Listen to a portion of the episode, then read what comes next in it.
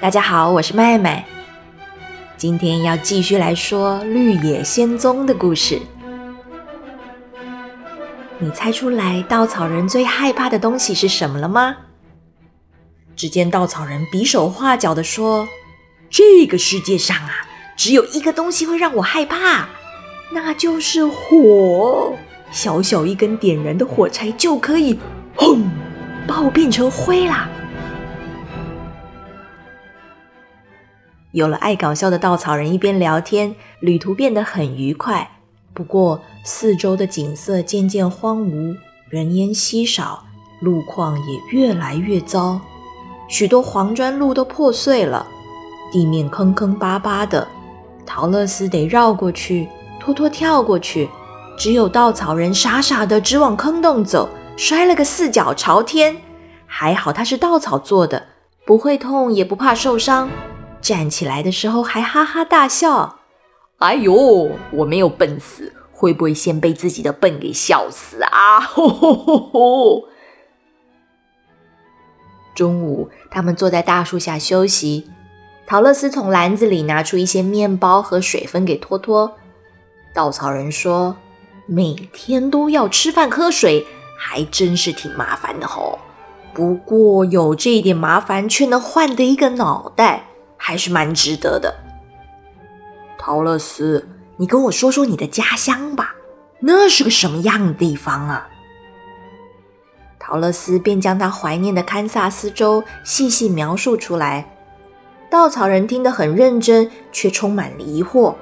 那我就不明白了，为什么你想离开这么美丽的门奇金，千辛万苦也要回去那个只有大片草原还是干草原的地方嘞？你有没有听过金窝银窝也不比自己的狗窝好啊？因为家乡就是家乡嘛，朋友、家人还有所有珍贵的回忆都在那里，没有别的地方可以取代它呀。阿姨，可能我没有脑袋，无法理解吧。如果大家都跟我一样，头里塞满稻草，那堪萨斯就没人住了。所以说，你们有脑袋，那是堪萨斯州的福气耶。陶乐斯被稻草人一番话逗得很乐。突然，森林里传来微弱的求救声，那是什么啊？我也猜不出来。我们去看看。他们寻找声音的来源。没多远，就看见前方有个闪亮亮的东西，竟然是个从头到脚都是金属的人，手里高高举着一把斧头，像在砍树，但动也不动，好像被卡住似的。陶乐斯和稻草人惊奇的上上下下打量，托托汪汪叫了两声，一口咬在他腿上，却伤了自己的牙齿，哀哀哭着。陶乐斯鼓起勇气问。是你发出声音的吗？是我，叫我西樵夫吧。我求救一年多了，从来没有人回应。我们要怎么帮你呀？再往前走一点，会看到我家，请帮我拿罐润滑油来吧。陶乐斯很快的跑去，又跑回来，看见他脖子上有严重的生锈，于是倒了好多油上去。稻草人则捧着席樵夫的头，轻轻缓缓的摇晃，直到转动的角度越来越大，席樵夫终于能够自己转头了。请帮我的手和脚也上点油吧。陶乐斯一边倒油。稻草人小心翼翼地将席樵夫的手臂弯曲又拉直，直到生锈的关节能够自由活动。席樵夫舒服地伸展身体，放下他举了一整年的斧头。谢谢，要不是你们来，也许我得永远站在这里。你们是为什么来这里呢？我们要去翡翠城拜访伟大的奥兹，我想拜托他送我回堪萨斯的家乡。稻草人想求奥兹给他装一颗脑袋。西樵夫眼珠一转，说道：“那我也想去。我想拜托伟大的奥兹，给我一颗心。陶乐斯和稻草人都表示热烈欢迎。于是，西樵夫扛起斧头，带上大罐的润滑油，加入了队伍。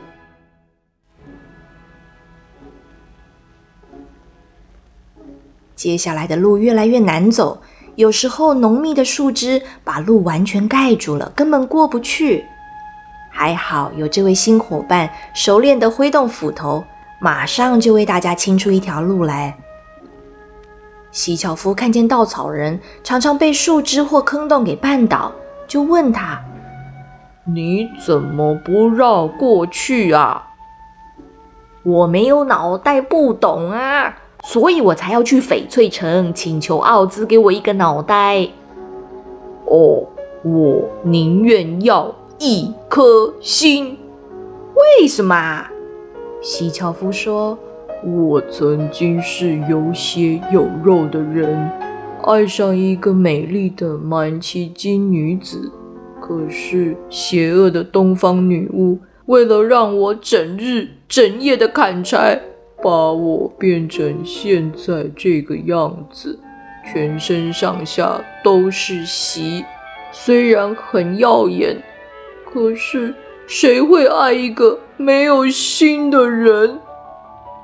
我失去了我的爱人，所以我要跟你们一起去翡翠城，拜托奥兹给我一颗心。陶乐斯和稻草人听了席樵夫的遭遇，终于了解他为什么这么渴望得到一颗心了。稻草人说：“我还是觉得脑袋比较重要啦，一个笨瓜就算有颗心，也不知道该怎么用啊。”席樵夫正经八百的纠正他：“有心，你才能感觉快乐。快乐是世界上最棒的东西。”陶乐斯没有办法判断谁说的更有道理。他现在唯一担心的是篮子里的食物快被吃光了。稻草人和席樵夫都不需要吃饭休息，但是他和托托不一样，没吃东西就活不下去了。正当这两个同伴像哲学家一般辩论个不停，一个可怕的吼叫声把他们给打断了。一只大狮子跳出来挡在路中间，它的爪子才抬起来，稻草人就被打飞出去。狮子向前一扑，席樵夫也被推倒，趴在路中央。陶乐斯害怕的发抖，小狗托托却冲上前去汪汪叫着。陶乐斯为了保护托托，再也顾不了这么多。竟然也冲上前去猛捶狮子的鼻子，万万没想到，面对突如其来的双重攻击，狮子竟然往后跳开了。奥斯给，奥斯给，停停停，不要打啦！陶乐斯趁着空档，立刻把托托抱起来。狮子说：“我没有恶意啦，我只想吓跑你们。怎么这个小动物一点都不怕我嘞？它是我的小狗托托，是为了保护我才这样的啦。”太勇敢了吧！森林里的动物都以为我很凶猛，只要我装装样子，大家就闪了。其实我紧张的要命，心跳超快的。席樵夫听到“心”这个关键字，马上接话：“那你应该高兴，至少证明你有颗心。哪像我，连心也没有，只求奥兹能给我一颗。”稻草人又不甘示弱的回答：“要我说啊，脑子才是最重要的。有了脑子，不就能知道怎么躲避危险吗？所以我一定要求伟大的奥兹给我一个聪明的脑袋。”狮子问：“奥兹什么都办得到，那他能给我勇气吗？不要让我这么害怕。”大家异口同声的说：“很简单吧。”那我想和你们一起去，如果你们同意的话，欢迎欢迎！只要你走在旁边，就可以替我们吓走很多野兽了。当然，托托对这个新同伴是充满敌意，不过不打不相识，没多久他们就和平相处，还渐渐变成好朋友。白天大家认真赶路，晚上就只能露宿森林。西樵夫会砍柴为陶乐斯生火，稻草人自然离火离得远远的。他找到一棵长满坚果的树，搜集一大堆。不过摘这一棵的时候，那棵又掉出来。他不厌其烦的又把它们捡回来，放进篮子里，这样陶乐斯就不会挨饿。狮子本来想抓一只野兔，让陶乐斯烤肉吃大餐，却被席樵夫给阻止了。不要杀野兔了，它太可怜了。说着，眼泪就要滴下来。陶乐斯赶紧帮席樵夫擦干眼泪，免得他的脸又要生锈了。于是狮子就钻进森林里自己觅食，谁也不晓得它到底吃了什么。这一天，他们走了许久，前方竟然没有路了。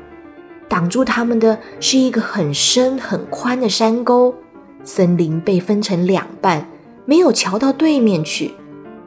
山沟底下都是巨大尖锐的岩石，摔下去可不得了。大家愁容满面地坐下来商量。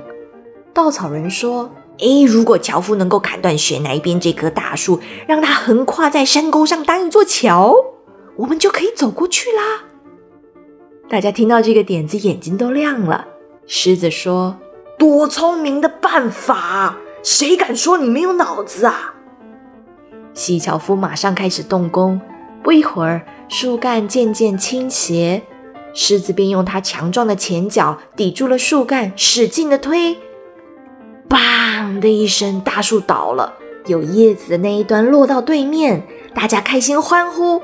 稻草人率先上桥，我先试试看，万一怎么样了，我跌下去也不会有事的。稻草人顺利抵达对面后。西樵夫牵着陶乐斯，陶乐斯抱起托托，缓缓过桥。突然，一声尖锐的咆哮传来，两只大野兽从森林里冲出来，头长得像老虎，身体却像熊。走在最后的狮子虽然害怕的心脏都快跳出来，却转过身面对可怕的野兽。他洪亮的狮吼一声，让大怪兽停下脚步，恶狠狠地露出尖锐的獠牙。狮子对他身后的同伴说：“你们快去对面，我来挡着。”其实狮子的心里紧张的要命，只听见稻草人高声喊道：“狮子，你也快过来，我们有办法啦！”狮子一听，把握机会，迅速转身，用最快的速度冲过桥。只见西樵夫已经高举着斧头，就等狮子顺利通过后，猛力一挥。桥硬生生给砍断，两只野兽凄厉的大吼，坠落到山谷当中。大家惊魂未定的瘫坐在地上，看到同伴们个个狼狈的模样，又回想起刚才彼此合作无间的默契，不由得大笑起来。经过这次的危险，大家都想赶快走出这片森林。因此，短暂休息后，他们又接着赶路。远远的，依稀传来水流声，越来越清楚。不久后，果然看见一条宽广的大河横在前方，水流很急。在河的对岸，可以看到黄砖铺砌的道路。显然，要去翡翠城，就一定要过河。陶乐斯问：“我们要怎么过河啊？”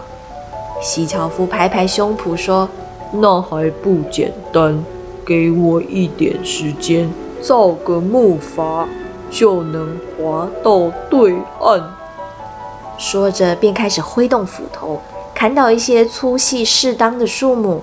他不眠不休的工作，一直到隔天，木筏才完成。陶乐斯抱着托托走上木筏的中央，狮子接着踏上去。但是因为它太重了，木筏倾斜得很厉害。还好稻草人和西樵夫站在狮子的对角，木筏才能平衡。每个人手里都拿着一根长长的棍子，用来撑船渡河。刚开始一切都很顺利，但是越接近河中央，水流的力量越来越大，不断地将木筏冲往下游，让他们偏离对岸的黄砖路越来越远。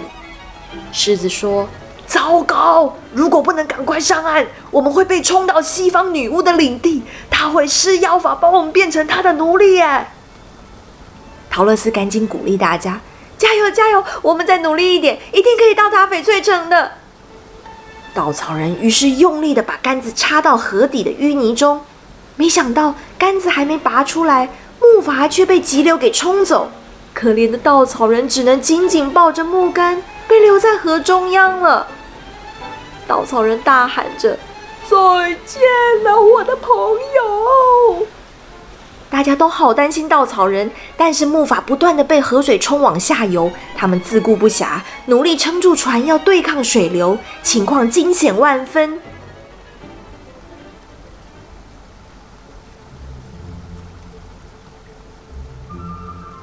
小朋友，我是稻草人。对了，对了，对了，我还在河水中间抱着木杆子嘞。想想看，以前我在田中央还能吓吓乌鸦，但是现在一个稻草人在河中央，一点用也没有。我好想去翡翠城，得到一个聪明的脑袋哦。你们说，我的同伴能不能顺利上岸？他们会不会回来救我？下一集的故事告诉你。现在我要玩水看星星啦，你赶快睡觉吧，不要太担心我。我们下礼拜见，晚安。